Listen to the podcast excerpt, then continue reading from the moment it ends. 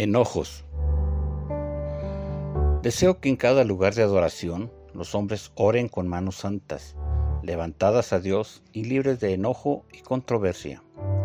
1 Timoteo 2, 8. Muy similar a la parábola del publicano y el fariseo, que se encuentra en Lucas 18, 9 al 14, que entraron al templo a orar, es lo que el apóstol Pablo menciona en la lectura de hoy.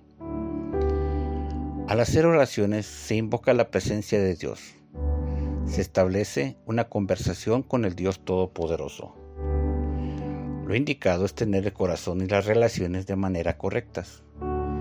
Si se tratara de una persona pecadora, la oración también procedería correctamente siempre y cuando quien se acerca a Dios en condiciones de pecado esté intentando arreglar cuentas con Dios. Algo similar también sucede con la ofrenda. En Mateo 5, 23 y 24 describe cuál debería ser la condición al momento de ofrendar a Dios, haciendo hincapié en restaurar las relaciones rotas. Esta cita de Mateo insinúa que aun cuando la otra persona sea la que tiene algo contra ti. Para finalizar, termino con esta frase. Manos santas, por favor.